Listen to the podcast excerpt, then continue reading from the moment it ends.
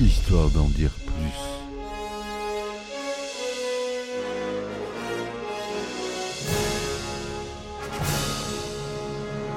Eh ben attendez, on est en France. Allez, cul sec.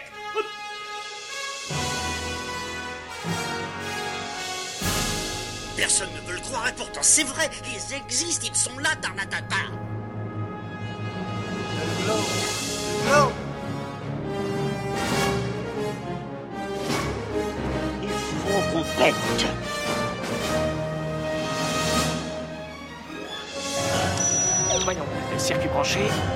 convecteur temporel temporisé.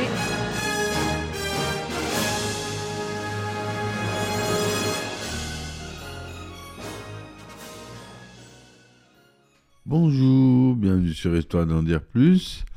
Aujourd'hui, on attaque un film de super-héros. Le premier qui a été un vrai gros succès blockbuster au cinéma, qui est sorti euh, en 2008.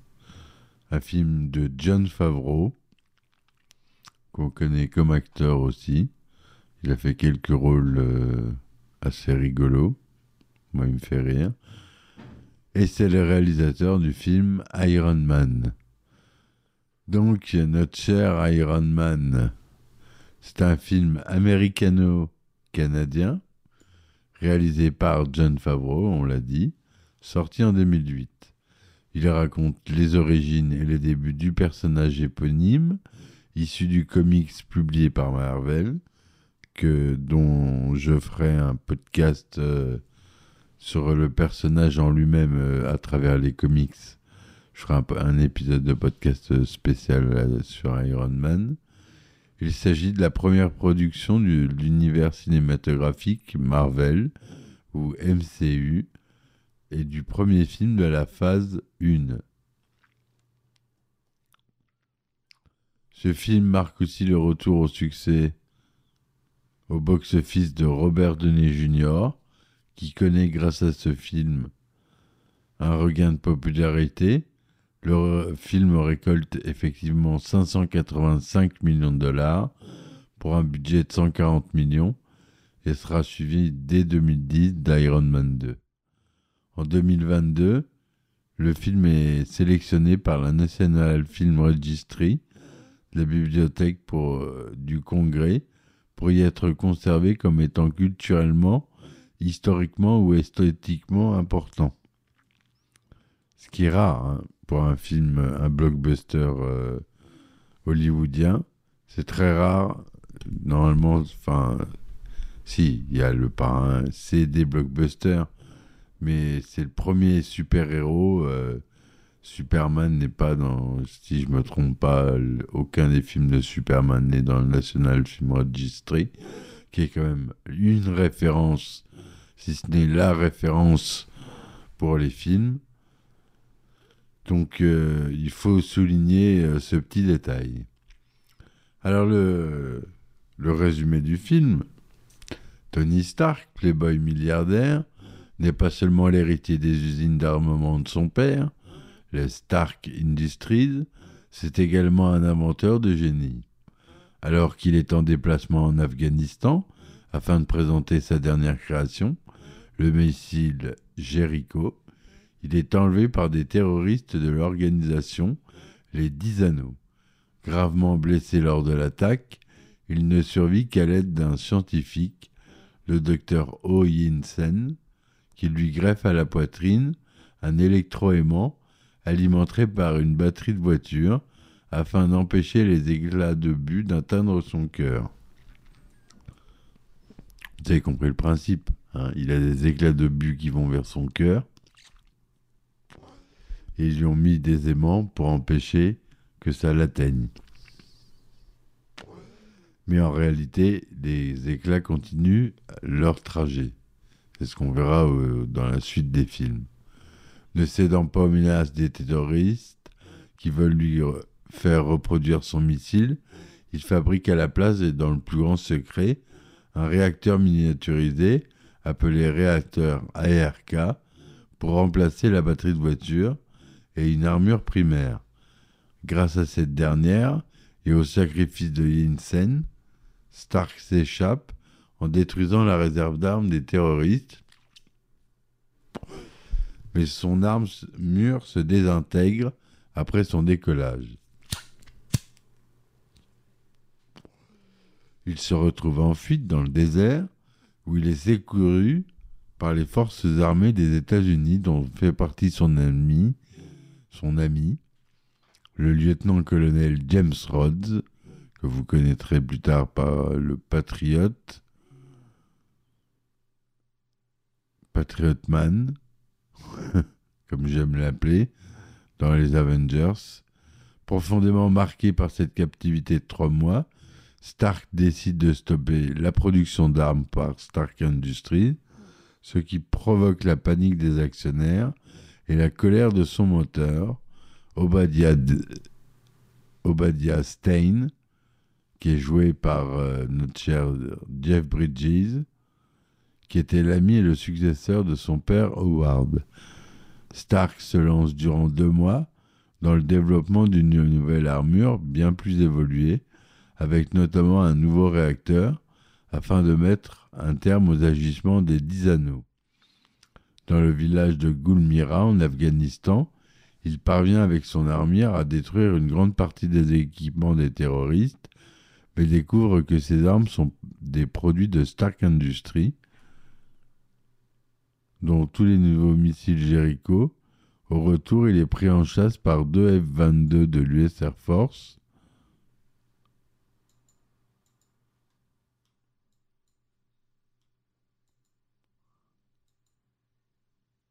Il en détruit un par accident, mais sauve son pilote.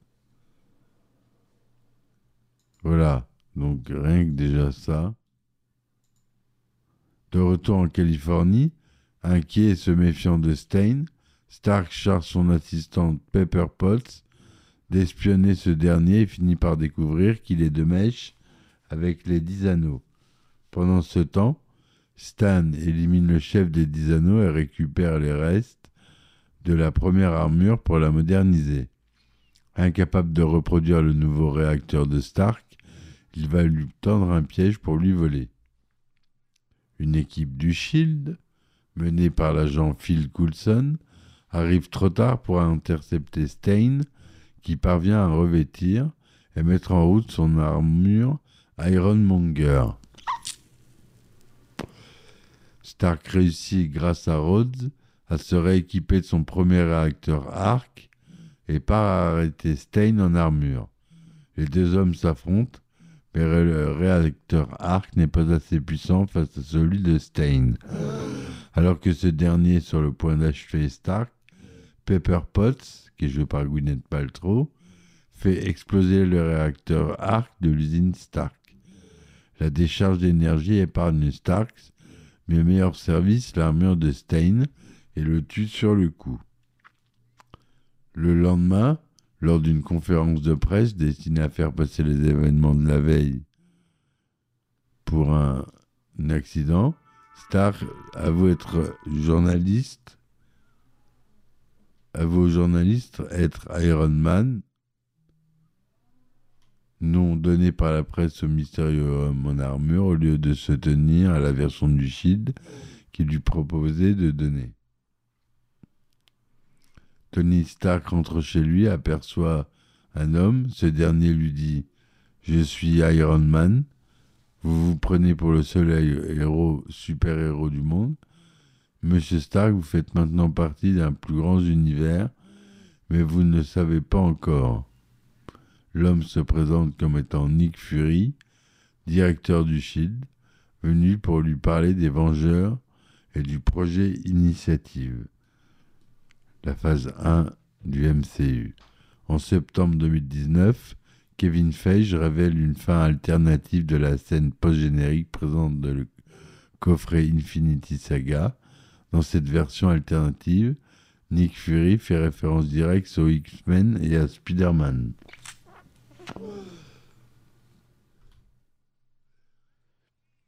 Voilà, donc euh, le film dure 126 minutes. Hein, on a dit le budget de plus de 140 millions de dollars, hein, mais plus de 585 millions de recettes. Il est sorti aux États-Unis le 2 mai 2008, en France le 30 avril 2008.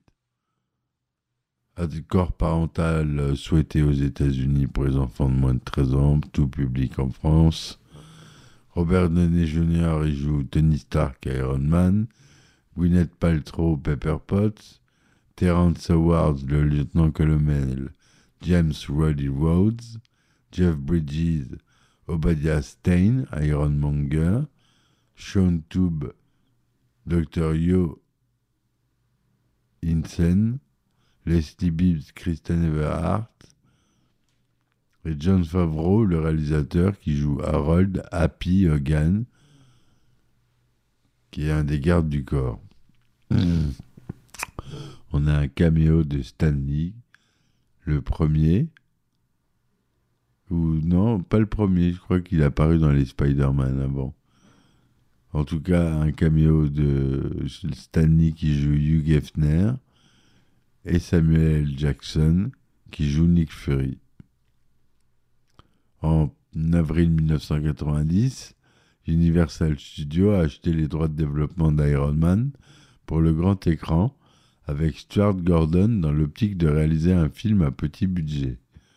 En février 1996, la 20th Century Fox a acquis les droits d'Universal. En janvier 1997, Nicolas Cage a exprimé son intérêt à incarner le personnage principal, tandis qu'en septembre 1998, Tom Cruise a exprimé son intérêt à produire et à jouer dans un film Iron Man. Jeff Winter et le co-créateur d'Iron Man, Stanley, ont coécrit une histoire pour la Fox que Winter a adaptée en scénario. Il incluait une nouvelle origine de science-fiction pour le personnage et présentait Modoc en tant que méchant. Tom Rossman, président de la production chez Fox, a attribué au scénario le mérite de lui, lui avoir finalement fait comprendre le personnage. En mai 1999, Jeffrey Kane a été embauché pour réécrire le scénario de Winter et Lee. En octobre, Quentin Tarantino a été approché pour écrire et réaliser le film. Ce dernier quittera le projet pour divergence créative et ce sera Josh Whedon qui le remplacera. Mais le film devient trop coûteux. Il finit par être abandonné. Fox a alors vendu les droits à New Line Cinema en décembre suivant, estimant que même si le scénario de Winterly était solide, le studio avait trop de super-héros Marvel en développement et nous ne pouvons pas tous les faire. Ils ont loupé le coche. En juillet 2000, le film était écrit pour New Line par Ted Elliott, Terry Rossio et Tim McKenlise. Le scénario de McKenlise a utilisé l'idée du caméo de Nick Fury pour monter son propre film. En juin 2001, New Line est en pourparlers avec Josh Whedon un fan du personnage pour le réaliser et en décembre 2002, McGannis avait rendu un scénario terminé. New Line a adopté une approche unique pour écrire le scénario du film, engageant David Hayter, David. Goyer et Mark Protosevich pour s'asseoir dans une pièce et simplement parler devant la caméra d'Iron Man pour quelques jours. Après cela, Hayter a été embauché en 2004 pour écrire un scénario. Il a retravaillé des scripts qui avaient été écrits par Jeff Vinta, Alfred Gross et Miles Millar, qui avaient inclus le méchant le mandarin et Pepper Potts comme un intérêt amoureux. Hayter a supprimé le mandarin et a plutôt choisi, qu'on verra plus tard hein, dans le 2, dans le 3, je ne sais plus, et a plutôt choisi de poser Iron Man à son père, Howard Stark, qui devient War Machine. Hater a dit que vous voulez essayer de refléter votre héros avec votre méchant autant que possible. Pour son raisonnement derrière faire de Howard le méchant, il a également fait de Bethany, Cabe l'intérêt amoureux du film à la place de Potts. En décembre 2004, le studio a confié la réalisation à Nick Cassavetes avec le projet d'une sortie ciblée en 2006. Cependant, cet accord a finalement échoué et les droits cinématographiques d'Iron Man sont revenus à Marvel Entertainment. Et c'est là que les Marvel Studios nouvellement créés annoncent qu'un film sur Iron Man est bel et bien prévu et qu'il sera le premier financé par Marvel en empruntant la somme de 525 millions de dollars à la banque d'investissement Merrill Lynch. Il est par d'ailleurs le premier à s'inscrire dans l'univers cinématographique Marvel, le MCU, qui dévoile ensuite les autres super-héros à travers leurs propres films, tout en faisant le lien entre eux. En novembre 2005, Marvel Studios a travaillé pour démarrer le développement à partir de zéro et a annoncé Iron Man comme leur premier long métrage indépendant, car il était le seul personnage majeur non déjà représenté en prise de vue réelle, et le fait qu'il s'agissait d'une production originale Marvel. Lorsque le film eut un scénario, même les demandes de réécriture se sont heurtées à de nombreux refus. Les premiers scénarios du film faisaient également référence à Spider-Man 2 de 2004 de Sony Pictures, en identifiant Stark comme le créateur des Bryoniques d'Otto Octavius. Afin de sensibiliser le grand public à Iron Man et à l'élever au même niveau de popularité que Spider-Man ou Hulk, Marvel a dirigé des groupes de discussion essayant de trouver un moyen de supprimer la perception générale selon laquelle le personnage est un robot les informations que Marvel a reçues des groupes de discussion ont été utilisées pour formuler un plan de sensibilisation qui comprenait la sortie de trois courts-métrages d'animation avant la sortie du film. Les courts-métrages s'appelaient Iron Man Advertorials, comprenant Spider-Man et Hulk, qui ont été produits par Tim Muller et Blur Studio. Blur Studio. Très bon studio d'animation.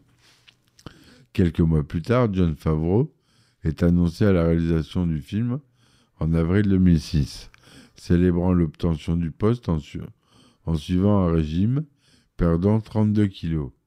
Favreau avait voulu travailler avec le producteur Marvel Avi Arad sur un autre film, après qu'ils eurent tous les deux travaillé sur Daredevil.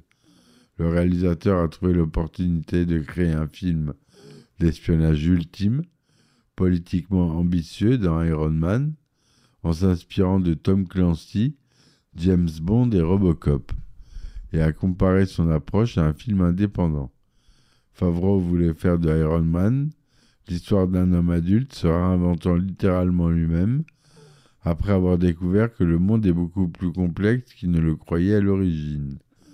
Art Markoum et Mark Holloway ont été embauchés pour écrire le scénario, tandis que Mark Fergus et O'Codsby ont écrit une autre version, avec Favreau compilant les scripts des deux équipes, puis John Gust polissant la version combinée.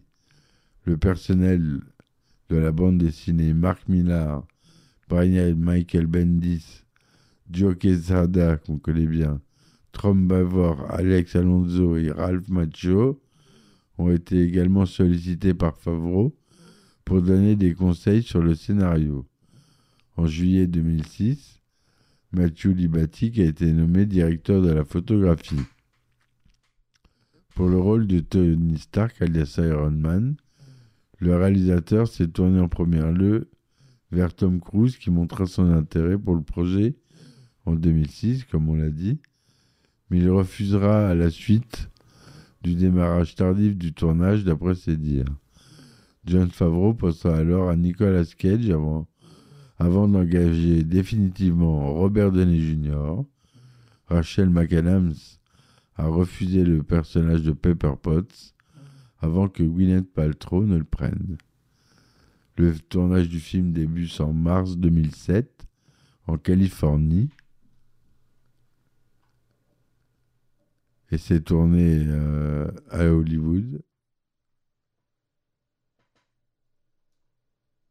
Le film a reçu un très bon accueil critique, avec plus de 94% de critiques positives, avec une note moyenne de 7.6 sur 10, à base de 278 critiques sur Rotten Tomatoes, sur Metacritic 79% sur 38 critiques, en France 3,4 étoiles sur 5, que recense 24 titres de presse. Aux États-Unis, il a fait 318 millions de dollars. En France, 2 millions d'entrées. Ça fait 19 millions de dollars. Ce qui fait porte au total mondial à 585 millions 366 247 dollars. Entre 2008 et 2022, le film Iron Man a été sélectionné 95 fois dans diverses catégories a remporté 22 récompenses. Alors, les MTV Movie Awards 2008, meilleur film de l'été. Les Scream Awards 2008, meilleur film de science-fiction, meilleur acteur de science-fiction pour Robert Downey Jr. Les Saturn Awards, meilleur film de science-fiction, meilleur acteur Robert Downey Jr., meilleur réalisateur John Favreau, etc., etc. À différents moments, une réorchestration du générique de la série Iron Man de 1966 peut être entendue dans le casino au début du film et avec la sonnerie du téléphone de Rhodes après l'attaque de l'US Air Force contre Iron Man. Durant l'une de ces scènes introductrices, Tony se fait kidnapper pour servir de tâche par des terroristes au Pakistan. Après que ces derniers lui ont retiré le sac qui avait sur la tête, les ravisseurs parlant la langue officielle du pays, l'ourdou, spoilent l'intrigue. En effet, lorsqu'il s'adresse à la caméra en ourdou, les extrémistes demandant probablement une rançon en échange de la vie de Stark révèlent en réalité l'entièreté de l'intrigue du film en évoquant entre autres leur relation avec Stein en apportant des modifications à l'armure après avoir failli l'écraser au sol, le rendu que Jarvis propose à Tommy est une armure entièrement dorée, ce que Tony trouve trop ostentatoire. Il se trouve que dans le comics, l'armure que Tony portait lors de la création des Avengers, le troisième qu'il a créé, était elle aussi entièrement dorée? Pendant la scène où Tony se fait enlever son armure pour la première fois, on peut voir son bureau, le bouclier à demi achevé de Captain America, le même que dans le film Iron Man 2. Au milieu du film, lorsqu'Iron Man affronte deux avions de chasse, ceux-ci ont pour nom de code Whiplash 1 et Whiplash 2. C'est une référence au personnage Black Lash, qui s'est d'abord appelé Whiplash, l'homme au fouet en version francophone, qui est le principal ennemi du héros dans Iron Man 2.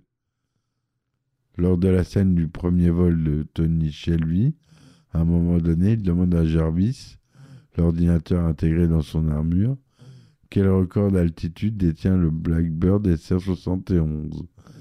Il s'agit de l'avion qu'utilisent les X-Men dans la série des films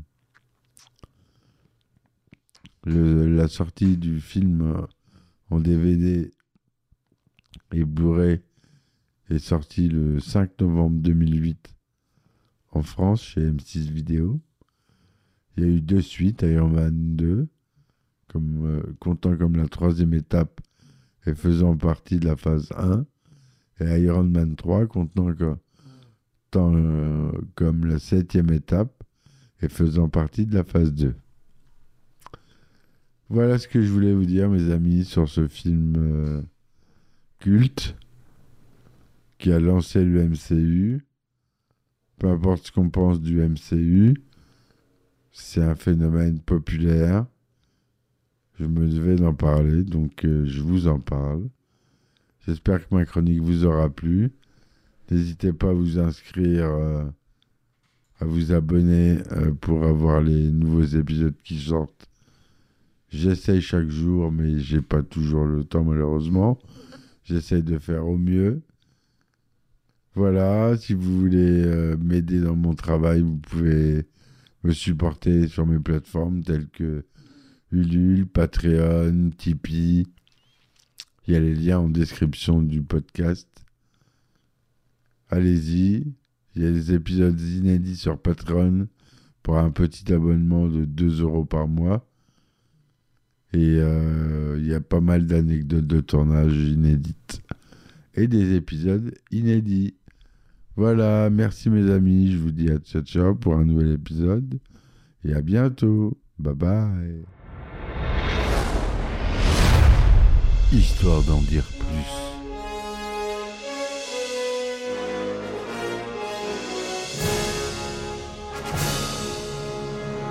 Eh ben attendez, on est en France. Allez, cul sec Hop.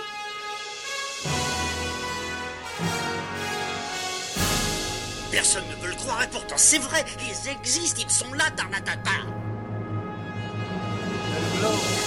Il